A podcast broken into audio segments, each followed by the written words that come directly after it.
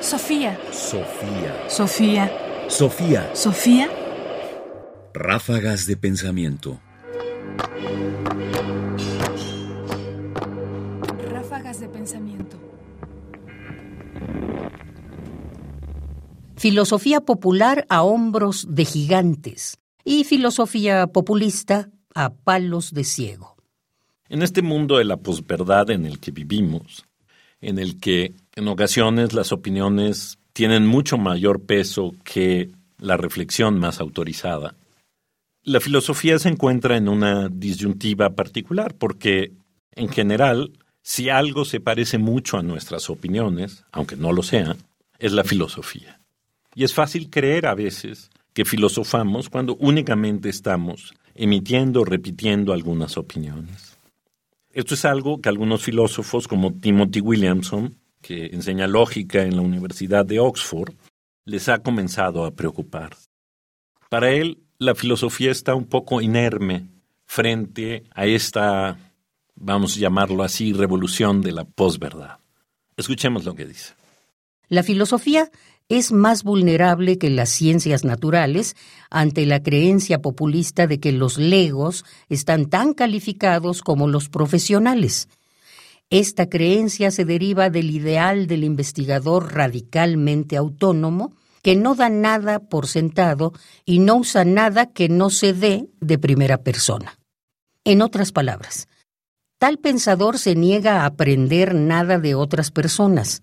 Esa es una receta para la repetición interminable de los mismos errores elementales, generación tras generación. De todos modos, las instrucciones no pueden ser llevadas a cabo.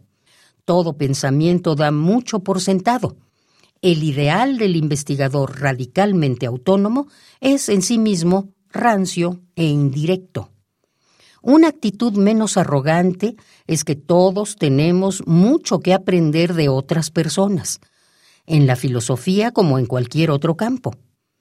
La filosofía es aún más difícil de lo que parece. La respuesta correcta a su dificultad es no tirar a la basura todo el trabajo ya realizado por miles de hombres y mujeres altamente dotados y conocedores.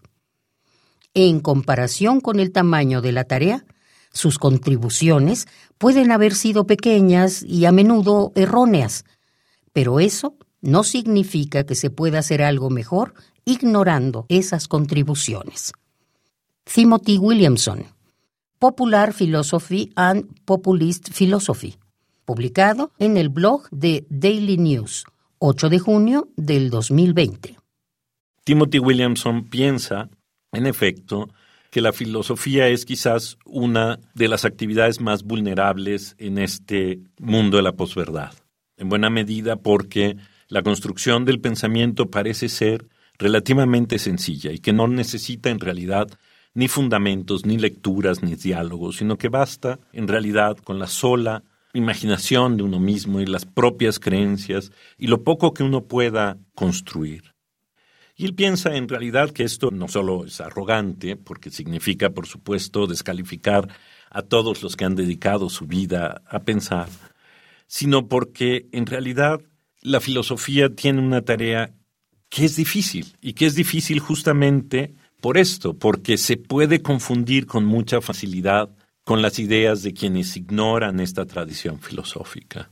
A mí me parece que esto lo que hace es establecer o formular un enorme problema para la divulgación de la filosofía. ¿Qué tenemos que hacer para comunicar la filosofía y que esta filosofía encuentre su lugar en este mundo de la posverdad, que no se confunda con las opiniones comunes, que no parezca lo que se puede expresar de manera común, sino que muestre en efecto lo que hay atrás, la reflexión de cientos de personas que durante siglos han pensado en nuestro mundo. Ráfagas de pensamiento. Más información en la página ernestopriani.com. Busca el podcast en www.radiopodcast.unam.mx diagonal podcast.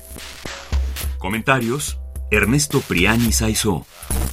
Producción: Ignacio Bazán Estrada. Sofía. Sofía. Sofía. Sofía.